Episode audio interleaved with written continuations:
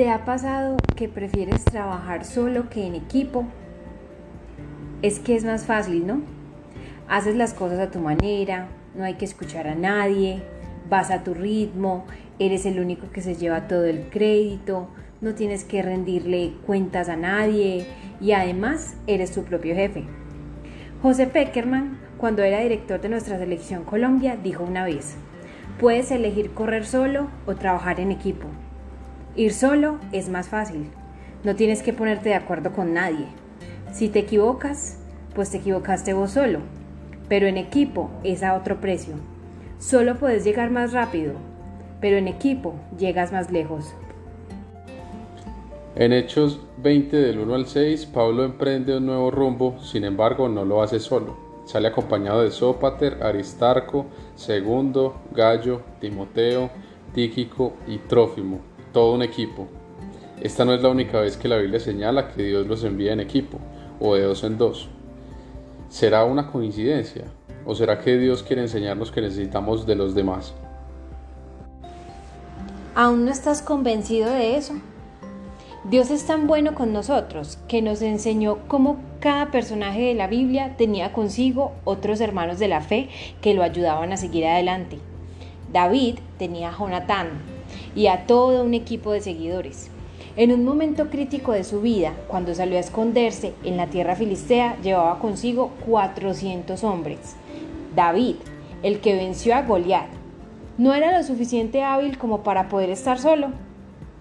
Moisés, tuvo que dividir su trabajo poniendo a distintos líderes que aconsejaran al pueblo. José tuvo a Caleb, Esther tuvo a Mardoqueo, incluso el mismo Jesús tuvo consigo doce discípulos. Él hubiera podido hacer milagros solo, Él es el Señor. Él todo lo puede. Cualquier milagro y transformación podría realizarlo sin necesidad de nadie más. Nuestra vida espiritual se desarrolla a través de la comunión con otras personas.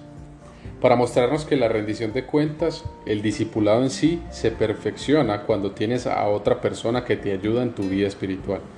Esto puedes llevarlo a todos los aspectos de tu vida. ¿Sabes qué más se desarrolla en la interacción con las personas?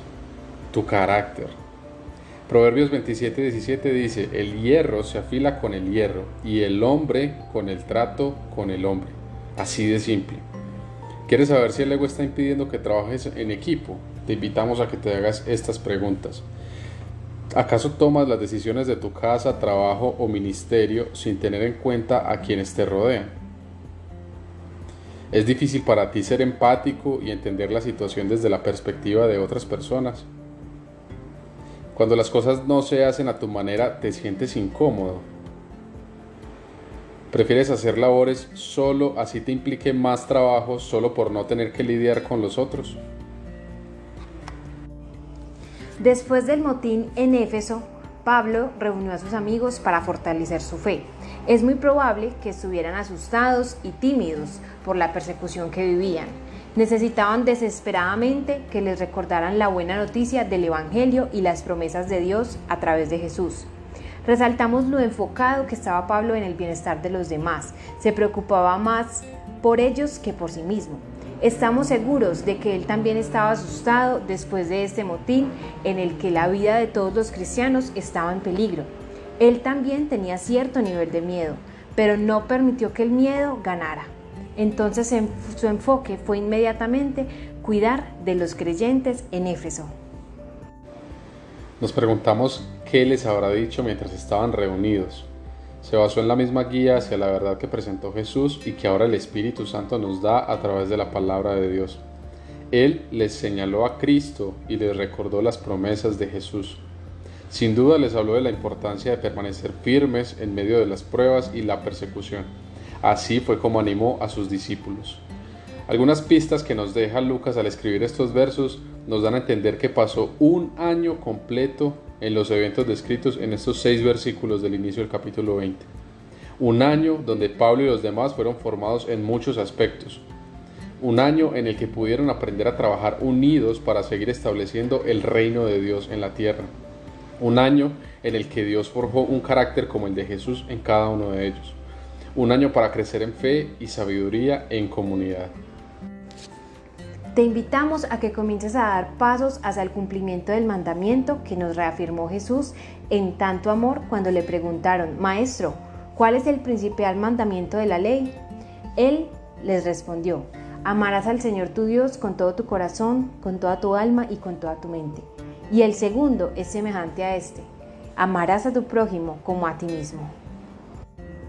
Queremos dejarte un reto. Te invitamos a que evalúes en qué momento o aspectos de tu vida estás siendo dominado o dominada por el orgullo y empieces a incluir en esas áreas a las personas que te rodean. Si quieres conocer más de nosotros, puedes buscarnos en Facebook como Comunidad Cristiana de Fe Caripa. Somos una iglesia ubicada en la zona de Urabá. Nos encantaría verte.